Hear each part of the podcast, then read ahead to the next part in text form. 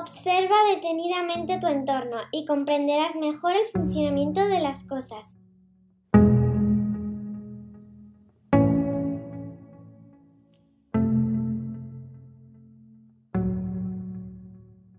Continuando mi viaje hacia la creatividad invisible, hoy hago un alto en la estación de la capacitación, en esta ocasión en el Casino y Casa de Cultura de Monóvar, Alicante.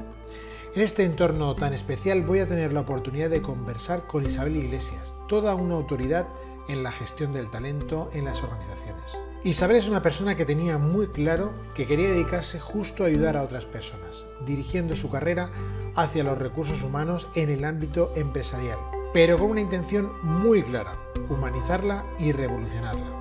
Tengo muchas cosas que preguntarle, como por ejemplo, cuál va a ser el futuro laboral después de todo este cambio radical que estamos viviendo, cuál va a ser el papel de los líderes en el contexto de transformación digital tan acelerada y qué va a pasar con la entrada de la inteligencia artificial y la robótica. Y por supuesto, qué papel va a cumplir la creatividad en todo esto. Vamos, que seguro que nos da para un segundo episodio aunque no voy a pensarlo y voy a dejarme fluir creativamente a ver por dónde nos va a llevar la conversación. Así que vamos a ponernos manos a la obra y a disfrutar de lo que nos pueda contar Isabel sobre todos estos temas. Vamos a ello. Isabel, Isabel Iglesias, bienvenida o bien hallado yo, porque la verdad es que tenemos un marco aquí impresionante. Te pregunté, ¿dónde podemos grabar por tu zona? Una zona fantástica, por cierto. Y el casino este es fantástico. Me ha dicho la persona que nos enseñaba las salas que este año es el 140 aniversario. Así es. O sea, aquí hay cultura, sabiduría y creatividad, ¿no? Exactamente. Que, mucha creatividad y mucha sabiduría, ¿eh? sobre todo por, la, por los sabios que corren por aquí, por estas salas. Bueno, esta es la cuna Monovar es la cuna de Azorín. Sí, es verdad que me han dicho que puso una biblioteca o la primera biblioteca de Monóvar la puso aquí, ¿no? ¿Puede es, ser? es posible. Algo así. bueno, pues digamos que ya tenemos ese pozo cultural porque incluso, bueno, pues vio nacer a uno de los grandes escritores. Pues vamos, un entorno fantástico para una conversación aún mejor. Eh, Isabel, ante todo, gracias por, querer participar en este proyecto en Creatividad Invisible, en el que intento investigar sobre la creatividad, sobre las personas, el pensamiento creativo y luego a través de pues, conversaciones como contigo, con aquellas personas que me pueden aportar algunas pistas interesantes de cómo funciona la cabeza de las personas. Y había un segmento, el de la profesión, el talento, la gestión de talento, que me gustaría hablar de ello aquí en el que cuando me surgió con quién podía hablar dije, ¿cómo no? Con Isabel. con Isabel. Y vamos a hablar de eso. Vamos a hablar de gestión de talento, de liderazgo y de alguna cosita más. Si puede ser vinculada a la creatividad, mejor que mejor. Y si no, lo que te apetezca. Em, antes de empezar, en la parte más técnica, quería hacerte una pregunta. Bueno, una pregunta y por supuesto eh, me ha regalado este libro, ¿eh? un libro que ya perseguía, que sé bastante de él y que también me ha valido para darle algunas pinceladas a esta entrevista que recomiendo, el, dilema del directivo, que seguro que hay alguna sorpresa más que otra con él. Uno, un libro que has coeditado, ¿no? Con Daniel... Coescrito. Coescrito, exacto. Con Daniel Sánchez de Vale, sí. vale, mi, mi primera incursión literaria. Luego hubo una posterior pero esta fue la primera. Pues a eso iba. Escritora de dos libros, emprendedora. Yo me considero autónoma, pero bueno, sí, emprendedora. Emprendedora. Resuelves problemas a la gente. En términos personales, tienes un pensamiento bastante crítico, incluso con tu sector. Sí. Eh, entre otras muchas cosas. Por cierto, te gestiones el tiempo, con tu familia, tu hogar, tu empresa. Formación, también formación. Vale. Llega a este punto, ¿cómo puede ser que no te considerases creativa?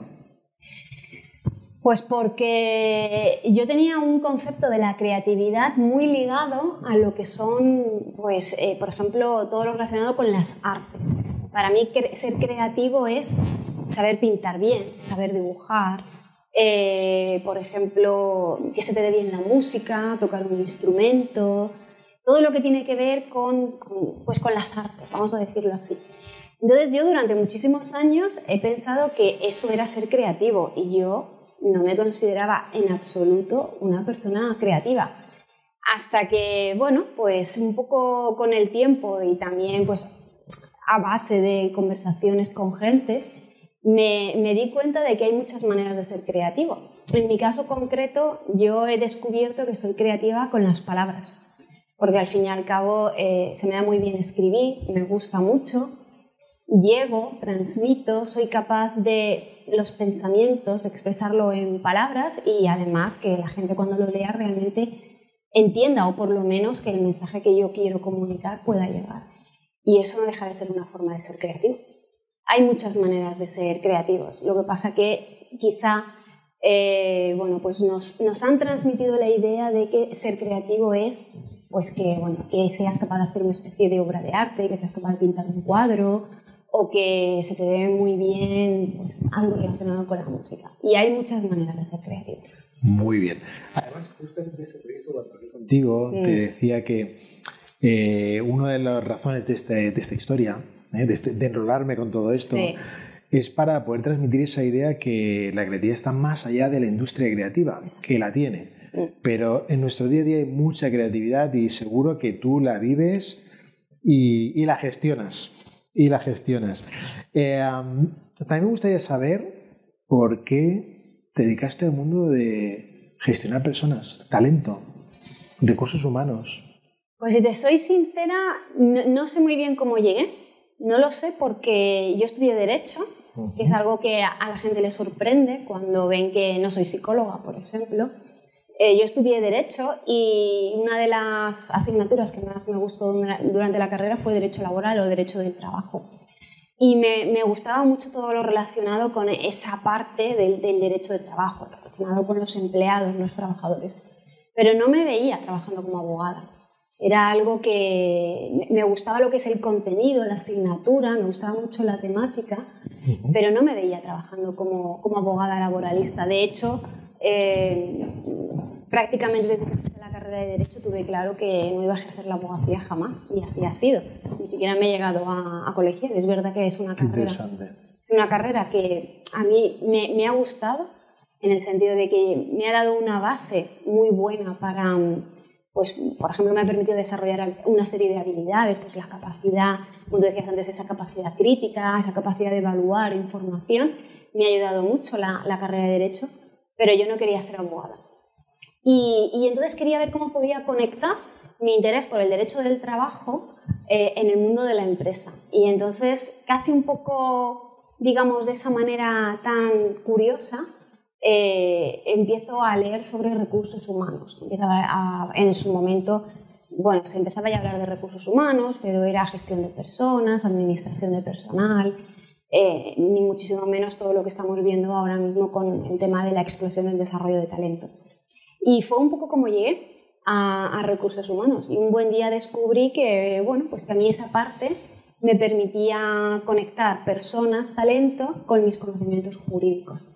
Entonces, durante muchos años sí que es verdad que he trabajado en una empresa donde he tenido que utilizar mucho esa parte jurídica eh, desde la perspectiva de la empresa, pero sin perder de vista todo relacionado con las personas, hasta que llegó un punto donde toda esa parte legal la fui abandonando y me centré de lleno en las personas. Muy bien. Sí, es muy interesante porque eh, he oído alguna, en alguna conversación que has tenido, en algo que has escrito, eh, pues eso, cómo cómo, y corrígeme si me equivoco, ¿eh? corrígeme, en ese perfil crítico, que ahora hablaremos de él, cómo hablas eh, o cómo incluso te, te, pones firme ante, ante tu propio sector y le dices, vamos a ver, eh, ¿qué estamos haciendo si somos de recursos humanos? ¿Por qué no estamos alejando de las personas? ¿no? Eso es una cosa muy interesante. Es que eso es algo muy llamativo que pasa en nuestro sector. Somos, eh, somos un área, somos un departamento que supuestamente trabajamos por y para las personas.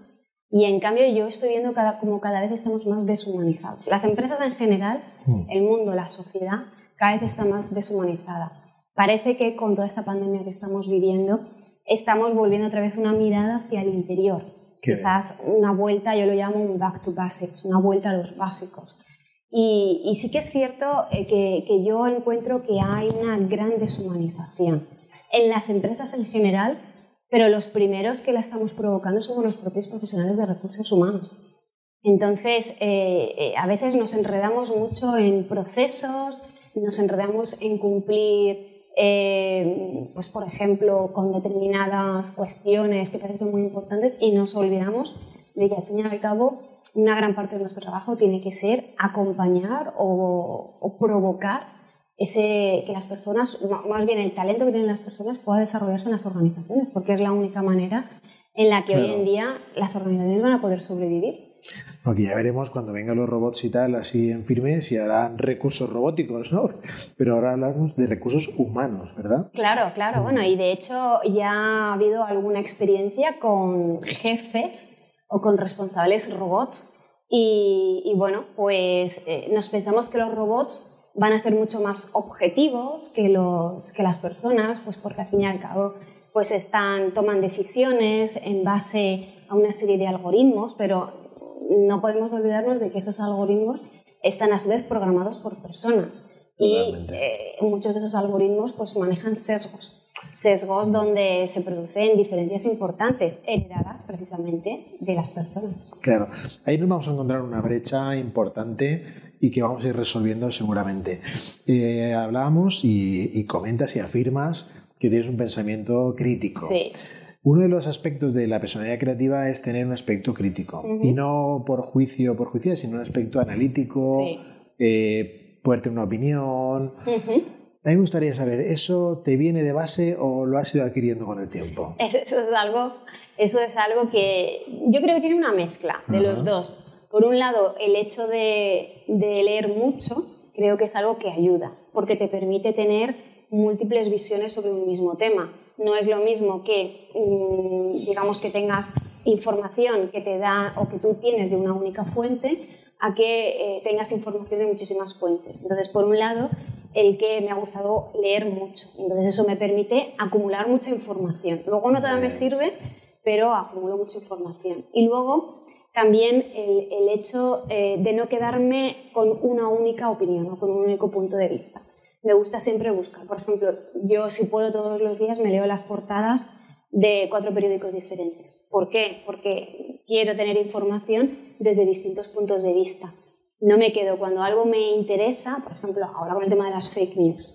Cuando algo me interesa no me quedo en la noticia. Investigo, tiro del hilo, que digo yo, investigo hasta poder encontrar la fuente. La fuente, la, fantástica fuente. Para mí es algo fundamental. No sé si es quizás como consecuencia de, de el, hecho de escribir y del saber que eso que tú vas a escribir lo van a leer personas, a mí me hace el, compartir, sobre todo el tirar mucho del hilo y el llegar a las fuentes. Entonces, yo soy un poco obsesiva con el tema de las fuentes. Por ejemplo, cuando hago una formación o algo que yo he leído, que no es mío, yo lo que siempre hago es incluir las fuentes.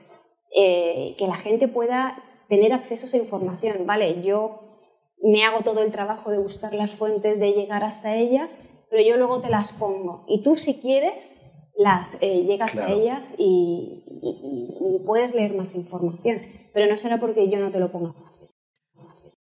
Totalmente de acuerdo. Además, yo creo que si nuestra sociedad hiciera ese ejercicio de buscar la fuente, yo creo que tendríamos menos confusiones y también tendríamos un pensamiento quizá más humanista y más basado en, como decía antes, en la base, claro, la redundancia, eh, que es de donde al final sale prácticamente todo y no nos quedamos en la superficie. Muy interesante. ¿Recomendarías que la gente tuviese actitud crítica? Yo, de hecho, incluso cuando, por ejemplo, trabajamos competencias digitales, información, una de las competencias que trabajamos, que es la búsqueda, el análisis y discernir, discriminar información, es una de las cosas que enseñamos. Precisamente porque parece un poco sorprendente de que sea, a mí me parece básico, y me parece un poco sorprendente que haya que enseñarlo, pero es que eh, la gente no, no, no, tiene, eh, quizás porque, porque yo vengo de una generación muy diferente, donde no teníamos internet y donde el acceso a la información era muy difícil. Muy difícil en el sentido de que, por ejemplo, yo acabé la carrera en el año 96 prácticamente Internet estaba naciendo en aquellos momentos. Yo no he tenido posibilidad de estudiar una carrera con una ventana abierta al conocimiento como es Internet. Bueno, al conocimiento, a la información. Ah, por estar los libros, ¿no? Claro, entonces eh, yo estoy muy acostumbrada a buscar información en libros, que es como yo aprendí. Pero las generaciones posteriores, que lo único que tienen que hacer es teclear en Google y buscar una determinada información es mucho más sencillo. Pero eso te da, yo eso por ejemplo lo veo en mi hija de nueve años. Para mi hija todo lo que aparece en Google es verdad. Absolutamente todo. Y entonces ahí... San Google. Exacto. Entonces ahí yo estoy ayudándola para que precisamente abra el foco y se dé cuenta de que no todo lo que hay en Google tiene por qué ser verdad.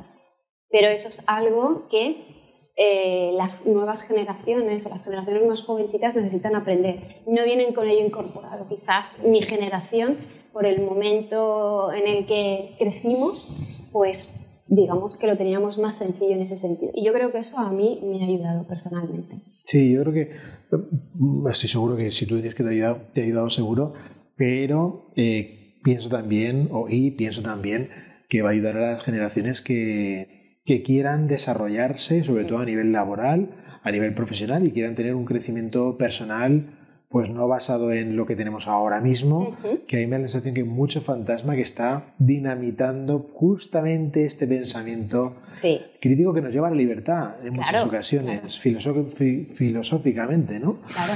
Mm. Eh, una última pregunta así personal y luego entramos ya a unas más, más técnicas. Eh, ¿Cuál ha sido el reto más creativo que has tenido que enfrentarte en tu trabajo? Pues el más creativo hasta la fecha fue crear Sirania, que ah, es mi, actual marca. Un proyecto que nació de cero después de haber voluntariamente, eh, yo decidí voluntariamente acabar con otro proyecto en el que estaba involucrada, un proyecto que funcionaba bien pero por una serie de motivos pues decidí que, eh, que, quería hacer un, cambio importante y así fue como me planteé Sirania. Sirania nace de una hoja en blanco. No quería que fuese una, una continuación de lo que ya había, quería que fuese una ruptura, quería que fuese algo diferente y quería un poco aprovechar pues, todos los aprendizajes que yo ya llevaba acumulados. Y para mí Sirania, crear Sirania, fue fue un proceso creativo importante, porque bueno, lo hice sola, en el sentido de que bueno, pues tenía una serie de ideas en la cabeza. Evidentemente me apoyé de profesionales pues para temas eh, de desarrollo de página web o estrategias de marketing, pero al final todo salió de mi cabeza. Y es algo pues de lo que estoy muy orgullosa. Qué bien, qué bien. La verdad es que enfrentarse a la marca personal es un reto. Sí. Pero llevar esa marca personal a un proyecto empresarial es un reto grandísimo en el que yo hablo de, creatividad empresarial al final, ¿no? que está vinculada también con el ir creciendo, porque al final una SL, me da igual, una cooperativa o un, autónomo sin más o una autónoma, al final está generando un ente que ese ente tiene que pasar por esos procesos creativos de Crecimiento, proyección, estrategia. Muy bien. Interesante ejemplo, me gusta. Eh, mira, tendría, ahora que pasamos un poquito más a la parte un poquito más técnica, pero no quiero que sea del todo técnica, ¿eh? estamos ahí conversando, Isabel. Eh, estoy seguro que nuestra audiencia, nuestra comunidad de creativos y creativas, que tenemos ahí alguna ya, aprovechando que estás, seguro que querrán saber cosas del mundo laboral, del mundo del liderazgo, mm. del mundo del emprendimiento, del emprendimiento, pero sobre todo de esa parte de qué, está pasando en la contratación, por ejemplo. ¿no? Y entonces a mí me gustaría preguntarte una cosa muy interesante, bueno, interesante, que me, ocupa últimamente. Desde tu punto de vista de experta ¿no? en el mundo de la contratación, ¿Sí? ¿Qué reto se va a enfrentar ahora mismo la empresa en ese ámbito?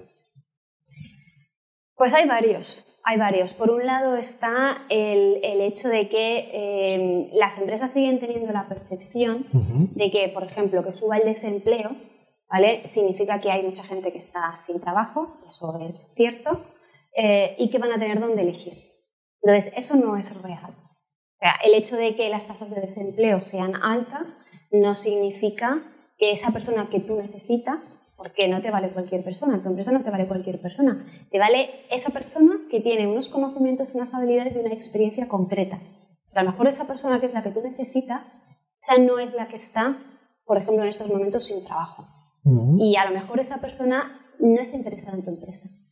Entonces, eh, el, empresario español en general todavía piensa que en momentos de crisis tengo mucho donde elegir. Y de lo que no se da cuenta es que el talento es el que elige. Claro. Es decir, yo que en un momento dado, me da igual la persona que sea, tiene talento o sabe que tiene una serie de conocimientos, habilidades o experiencias muy concretas, es la que elige. Entonces, desde esa perspectiva, la empresa eh, no está haciendo nada o está haciendo muy poco para realmente ser atractiva de cara a atraer talento. Simplemente esperan que, como hay mucha gente sin trabajo, pues será sencillo encontrar gente que quiera trabajar conmigo. Sí, posiblemente habrá gente que quiera trabajar contigo, pero ¿realmente es esa la persona que tú necesitas? O más bien, ¿esa es la persona que tu organización necesita en estos momentos para acometer los retos que nos ha puesto la situación de pandemia? Pues posiblemente no. Entonces, las empresas no están trabajando ni la atracción ni la fidelización del talento. Entonces, claro que es un reto, es un reto muy importante. Y luego, tú lo comentabas al principio, la llegada de los robots. O sea, vamos a tener que, que ir pensando en cómo incorporamos la inteligencia artificial dentro de nuestras organizaciones. Es decir, y ahí ya hablamos de inteligencia híbrida, que es que robots y personas trabajemos de una manera armoniosa y eso es posible. De hecho, en la industria, por ejemplo, en la automoción, lleva muchísimos años eh, sucediendo. Ahora tenemos que ver cómo se va incorporando esa inteligencia artificial a las, a las organizaciones en otro tipo de, de, puestos que no son industriales. Claro. Pero quizás el principal reto es que las empresas aprendan a atraer y a fidelizar talento. Claro. Ahí, por ejemplo, eh, hablas de la robótica, pero hablamos de inteligencia artificial, estamos hablando del Big Data, famoso Big Data, que ahora mismo están abriendo las puertas a unas grandes oportunidades, pero que si no las manejas esas oportunidades pueden ser muy limitantes, porque te puedes encontrar con una desventaja importante. Y quizá aquí los líderes tienen mucho que decir o que no decir. Y ahí va mi otra pregunta, ¿no? Em, ¿Están los líderes preparados de las empresas para ese cambio o esos retos que vienen? No, porque em, todavía en muchas empresas se siguen ancladas a modelos industriales. Es decir, eh, a lo largo de, bueno, pues de las diferentes revoluciones industriales hemos visto cómo hay diferentes modelos. ¿vale? Entonces, el modelo industrial, que es digamos, el típico, el, que está más implantado, por ejemplo, en temas de producción, eh, bueno, pues tampoco requería que los líderes o los managers o los responsables de equipo, llámalo como quieras, pues realmente tuviesen que tener una serie de habilidades. Pero claro, hemos ido evolucionando. Eh, ahora mismo estamos en la cuarta revolución industrial, donde básicamente estamos hablando de la revolución del conocimiento y donde el conocimiento empieza a tener importancia. Pero claro, para gestionar conocimiento, para gestionar talento, no te valen los estilos de liderazgo de la época industrial. Entonces nos encontramos empresas del siglo XXI con directivos que tienen modos de funcionar de eh, economías industriales o de modelos industriales. Entonces eso es muy difícil de combinar. Entonces, claro, el, el talento ante ese tipo de modelos se revela porque no quiere. Lo que quiere realmente es un líder, una persona que le pueda hacer crecer y que le permita desarrollarse dentro de su organización.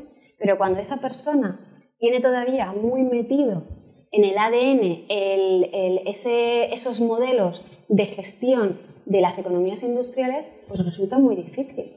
Ah, yo me acuerdo muchas veces de una frase de Henry Ford que dice, ¿por qué cuando pido un par de brazos me vienen con un cerebro?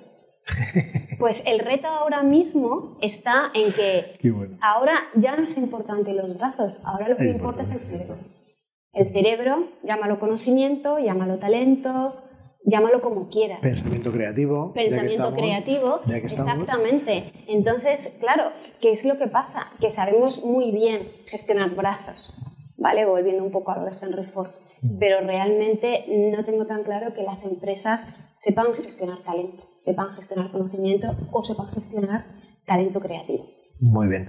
Eh, ya te digo, Isabel, cuando eh, estuve preparando la entrevista, vamos, tendríamos aquí horas y horas, sobre todo porque sí me gustaría debatir contigo varios conceptos, mm. también para entenderlos, ¿no? De los que tú hablas o sueles comentar. Y de hecho te voy a lanzar uno de estos. Eh, tú hablas, y comparto contigo esas etiquetas o, esos nombres que se ponen en las cosas, ¿no?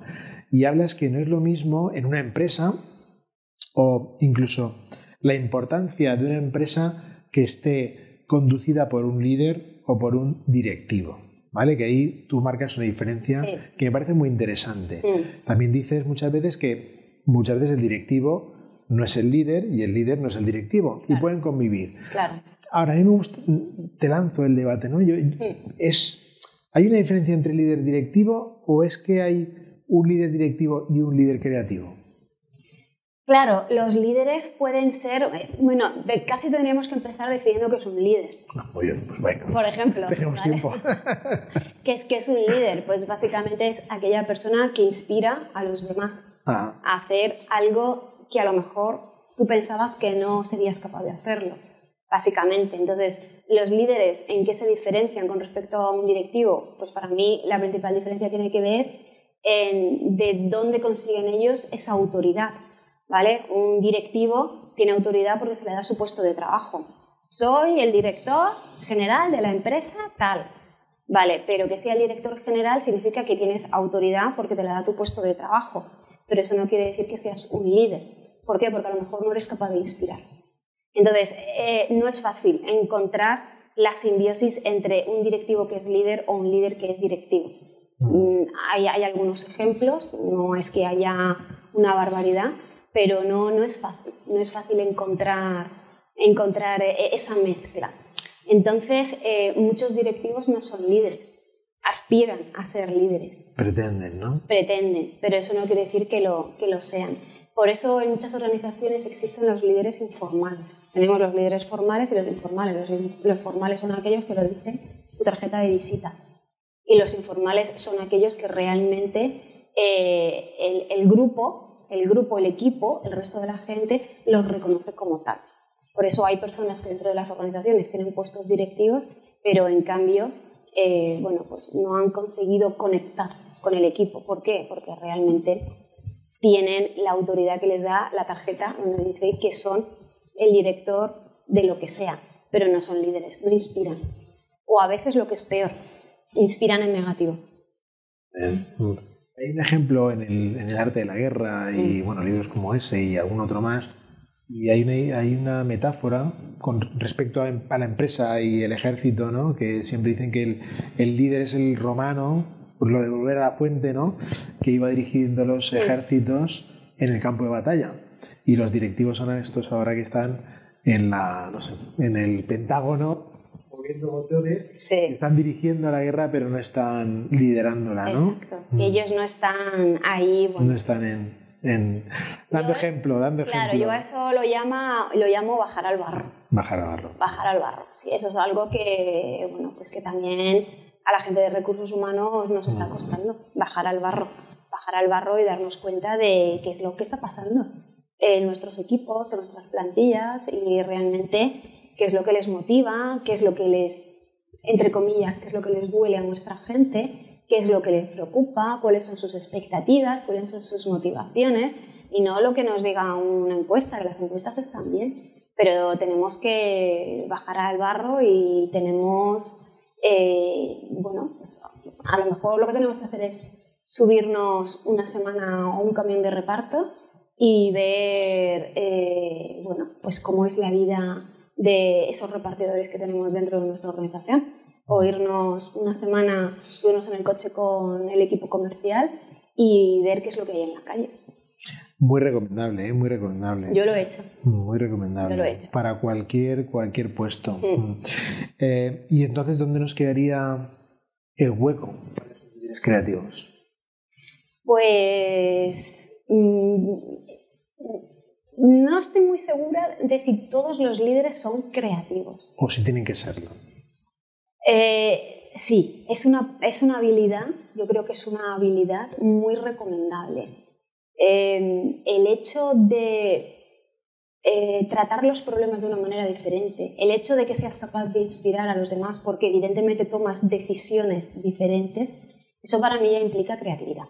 La creatividad no tiene por qué ser simplemente, como decía al principio, eh, relacionada con el tema de las artes. La creatividad puede ser la manera en la que tú enfocas un problema, la manera en la que tú solucionas un problema o en la manera en la que decides involucrar al equipo con respecto, oye, pues necesitamos eh, ver la forma en la que podamos seguir vendiendo nuestros productos y servicios dentro del entorno actual, que por ejemplo es lo que llamamos la low touch economy, la economía de, bajo contacto. Eh, y, tenemos que ver maneras diferentes. Mm, ahí es donde encaja ese líder creativo. no, no tiene por qué ser única y exclusivamente en aspectos, digamos, más tradicionales en los que podemos pensar, sino en formas eh, de, resolver o, de enfocar situaciones dentro de las organizaciones muy distintas. Yo siempre digo que si realmente tú quieres innovar, ficha al raro. Mm. Pero ¿qué hacen las empresas? Las empresas tienen lo que yo llamo clones, personas que son muy parecidas. De ahí que, por ejemplo, todo lo relacionado con trabajar índices de diversidad, cuanto más diversos sean tus equipos, más posibilidades tienes de que se genere esa creatividad ¿Por qué? Porque si al fin y al cabo pues lo que tienes son perfiles muy similares entre sí, ¿qué espacio estás dejando a la creatividad? Claro. Claro, me quedo con lo de ficha al raro, ¿eh? Ficha al raro. Me encanta, me encanta. Eh, hay, hay, una cosa que sí que recomiendas, eh, que es el tema de la comunicación. Y además está muy relacionado con quizá ese sesgo que tienes tú de creatividad narrativa, que es una de las creatividades que además ahora se ha investigado sobre el asunto y una de las específicas es la creatividad narrativa. ¿no? Mira, bueno, lo sabes. Sí, sí, sí. Una de ellas, de las seis que tenemos, es la narrativa. Y mm, tú recomiendas que el, una de las vueltas que hay que darle a las empresas, evidentemente, a estos equipos nuevos, de, porque estamos hablando del talento, estamos hablando de de líderes, personas con responsabilidad, personas que puedan pensar, ¿no? Cerebros.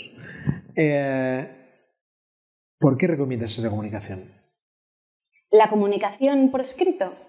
Por escrito comunicación o comunicación en general. Bueno, porque aquí... Sí, creo que la recomiendas, ¿no? Sí. Ah, vale. a ver si estoy metiendo la pata. Sí, sí, sí. Porque precisamente cuando nos comunicamos, eh, lo que estamos haciendo es intercambiando conocimiento, e intercambiando ideas, intercambiando puntos de vista. Y ahí es donde se puede producir, de hecho, a mí algo que me ayuda mucho para lo que yo llamo conectar los puntos, eh, porque a mí me gusta tocar cosas muy diferentes, incluso a veces pueden parecer hasta extrañas y que parece que no tienen nada en común, porque me ayuda mucho precisamente hacer esa labor de conexión. Y, a mí el hablar con personas de cosas que a lo mejor no tienen nada que ver, eh, en un momento dado, o sea, esa conversación a mí me genera ideas. Entonces, yo necesito el intercambio de información, el intercambio de ideas, el intercambio de puntos de vista, precisamente para que yo pueda crear nuevas ideas. Las ideas no están, claro que hay ideas en un libro, hay muchas ideas en un libro, pero luego está, todo eso es información. ¿Vale? O sea, ah, yo creo que también aquí tenemos que diferenciar entre lo que es información y lo que es conocimiento. ¿vale? La información es todo aquello que tú puedes leer, que puedes ver, que puedes escuchar, pero eso no quiere decir que sea conocimiento. El conocimiento llega cuando tú haces algo con todo eso. Y ese algo puede ser una conversación en un momento dado. Muy bien, muy bien. O puede ser que lo pongas por escrito, por ejemplo. En el momento en el que yo reúno información, leo información, lo pongo por escrito y, por ejemplo, lo pongo en un libro, eh, y ya estoy haciendo algo. Qué bien. Pues mira, em, tengo un montón de preguntas, un montón de preguntas, pero voy a ir recortándolas porque, porque si no podríamos estar aquí una barbaridad. Em, hace, bueno, en, el, en el programa, eh, si lo que suelo hacer es hacer una especie de cadenas, una, una serie de preguntas encadenadas, ¿vale? Que luego te haré la tuya. Este juego de creativo de preguntas, intento que cada ponente me haga una pregunta que le gustaría saber al otro ponente del entrevistado, un poco trabalenguas, para generar conocimiento al azar. ¿Mm? Entonces, en la sesión pasada eh, tuve la oportunidad de, de entrevistar o charlar con, con Andrés Valencia, un mexicano que trabaja en el futuro. Ah, Súper interesante. Trabaja en metodologías de futuro para pues, hacer estrategias de futuro. Bueno, muy Sí. interesante, recomendable. Sí. Y le dije, bueno, hazme una pregunta para la siguiente ponente, ¿no? Y me dijo algo interesante. Eh, que a ver si lo puedes contestar. Venga, vamos allá. Me dijo, ¿cuál es el rol que vas a tener en lo que viene? Tu rol para lo que viene. Mi rol para lo que viene. Es una pregunta muy de, de, de Andrés. Sí, me imagino. Muy abierta. ¿Cuál es el rol, tu rol para lo que viene? Pues mm, yo creo, es que claro, estoy pensando que quizás eso está más vinculado a lo que hago ahora. Ahora lo que hago es compartir conocimiento. Pero si hay algo que a mí me, me gustaría, gustaría y que creo que tiene bastante que ver con lo que hago ahora, es el, el hacer de despertador. Despertador de interesante. no sé muy bien cómo llamarlo, despertador de conciencia, despertador de talento, despertador de curiosidad.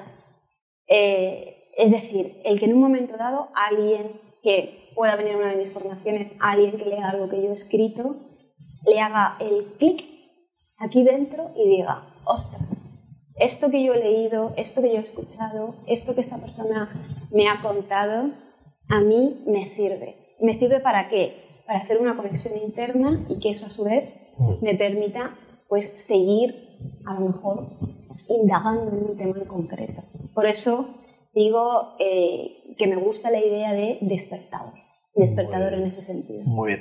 Pues fíjate la importancia de las preguntas, de la energía, de la creatividad y de esas conexiones, esos puntos.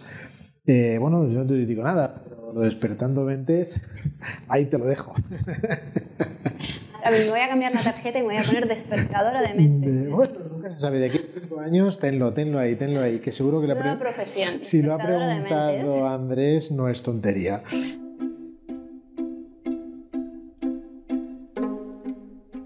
Voy a hacer ahora, entramos en el, en el último bloque, por no, por no tardar, por no tirarnos aquí toda la mañana a comer y todo eso. Y vamos a entrar en el tercer bloque, que es el bloque común, en el que, en el que yo hago tres preguntas, voy a hacer tres preguntas, una extra, ¿vale? Pero te voy a hacer tres preguntas que hago común a todos los Vale. entrevistados y también quiero que me lo contestes desde tu punto de vista, ¿vale? No, no, no, no te ciñas a nada Vale. que no quieras. Venga. Como si me quieres contestar otra cosa distinta. Muy bien, vamos allá. La primera tiene que ver con la relación entre la creatividad y la innovación. Sí. En tu caso me gustaría ver o saber tu punto de vista entre dónde está la innovación y dónde está esa creatividad personal que pueden tener las empresas para que pues bueno, pues tengamos mejores resultados, para que esa innovación sea más tangible. A ver, aquí, claro, también es importante eh, de alguna manera pensar que es innovación, porque es una etiqueta muy manida. Ahora Claro. cualquier cosa le decimos, no, es que esto es innovación, ¿vale? Para mí innovación realmente es mejorar algo que, que- que ya existe y que realmente pues, solucione la vida de alguien. Eh, luego ya ahí podríamos hablar de innovaciones más disruptivas. Pero ¿cuál sería un poco la diferencia entre creatividad e eh, e innovación? Aquí también mm, yo creo que por un lado está lo que cada uno de nosotros imaginamos y luego cuando eso que imaginamos lo ponemos en acción. Eso es creatividad. Es decir, yo me imagino que puedo crear una marca donde para mí las personas estén en el centro y sale de mi cabeza, que es imaginación, y lo pongo en marcha, bajo una marca, bajo un concepto, bajo una filosofía, bajo un lo que sea. Y eso ya deja, ya eso ya es creatividad. Pero significa que estoy innovando, no necesariamente, porque a lo mejor lo único que estoy haciendo es añadir algo que ya existe. Posiblemente innova- puedo innovar en el momento en el que sea capaz de crear, que no sé si he llegado a ese punto a día de hoy, en el momento en el que sea capaz de innovar a lo mejor algo que realmente suponga una mejora para muchas personas. Y ahí ya entraríamos en, en- en eso que es innovación. Eso para mí sería un poco la, distinción entre creatividad. Evidentemente para innovar necesitas creatividad. No se puede innovar sin creatividad. Es imposible porque van, van de la mano. Pero no ahí, habría un debate, ahí habría bueno, un debate. bueno, pero eh, tampoco todo lo que creamos tiene por qué ser innovación. Y pregunta suele ser siempre hacia la creatividad. Suelo preguntar eh, qué recomendarías tú para que una persona pudiera hacer mañana mismo, que has dicho ya algunas ideas muy interesantes, ¿eh? y las personas que estén viendo el capítulo o escuchándolo seguramente ya las habrán notado, pero a mí me, gustaría que pudiese recomendar algo que pudiera hacer mañana que pudiera despertar, ah, esa mente creativa o incluso que les pudiera hacer un poquito mejor a la hora de enfrentarse a su profesión o a su puesto de trabajo del futuro? Es que para mí hay una palabra que es clave y, que, y que para mí está siempre aquí encima y es curiosidad. Entonces, la, curiosidad a mí es lo que me ha llevado a, investigar cosas y a veces a aprender cosas que igual no tenían nada, nada que ver con mi profesión. Entonces, para mí es fundamental que las personas sean capaces de tener siempre muy abierta, muy viva la curiosidad y que no se cierren a nada. O sea, no por el hecho, el otro día, hace un tiempo, en una formación precisamente, había una persona que me decía, yo vengo del área de recursos humanos, trabajo en una empresa dedicada a montaje de eventos eh, y decidí hacerme un curso, un curso técnico sobre tema de montaje de eventos. Y todo el mundo se le quedó mirando y dije, ¿por qué hiciste eso? Pues porque tenía curiosidad y porque quería aprender eso. No tiene nada que ver con recursos humanos, da igual. Estamos muy acostumbrados a que los aprendizajes sean muy lineales. Los aprendizajes no tienen por qué ser lineales. De hecho, para mí es como si formasen una especie de T. Eh, hay un, digamos, tienes la base, la base de la T, que es lo que tiene que formar parte del grueso de tus conocimientos y aprendizajes. Luego, lo que sería la parte de arriba de la T, tiene que formar parte de aquellos conocimientos que cuanto más cerca esté de la base estarán más próximos, pero cuanto más se vayan alejando, van a ser aprendizajes muy diferentes, muy distintos. Muy interesante. Yo, por ejemplo, he, decidido hacer un curso de lettering. ¿Qué tiene que ver con mi profesión? Absolutamente nada.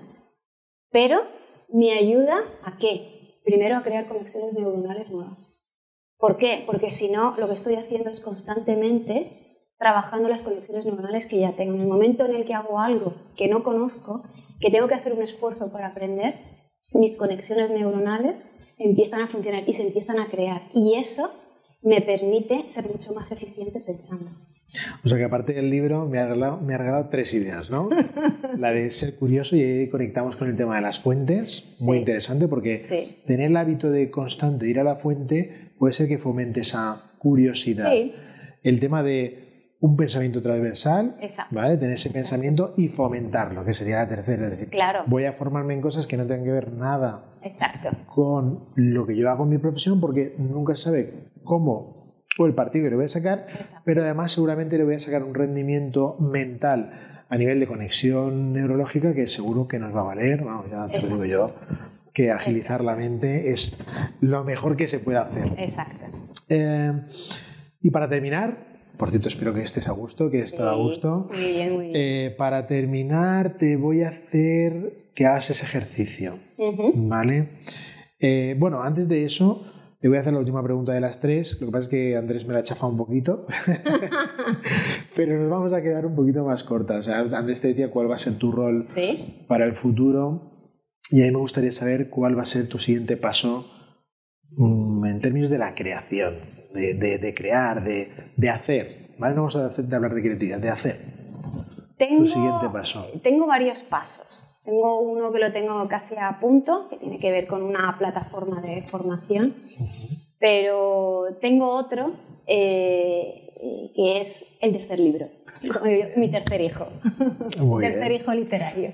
Muy bien. Sí, sí. es verdad que el segundo me consumió mucho tiempo, y fue un libro, porque era un libro técnico y es un libro, bueno, pues que eh, me llevó bastantes meses, me llevó casi un año escribirlo, además es bastante largo, son 400 y pico, y pico páginas, Y me quedé un poco agotada del segundo. Y pensé, "Mm, creo que voy a tardar en escribir el tercero.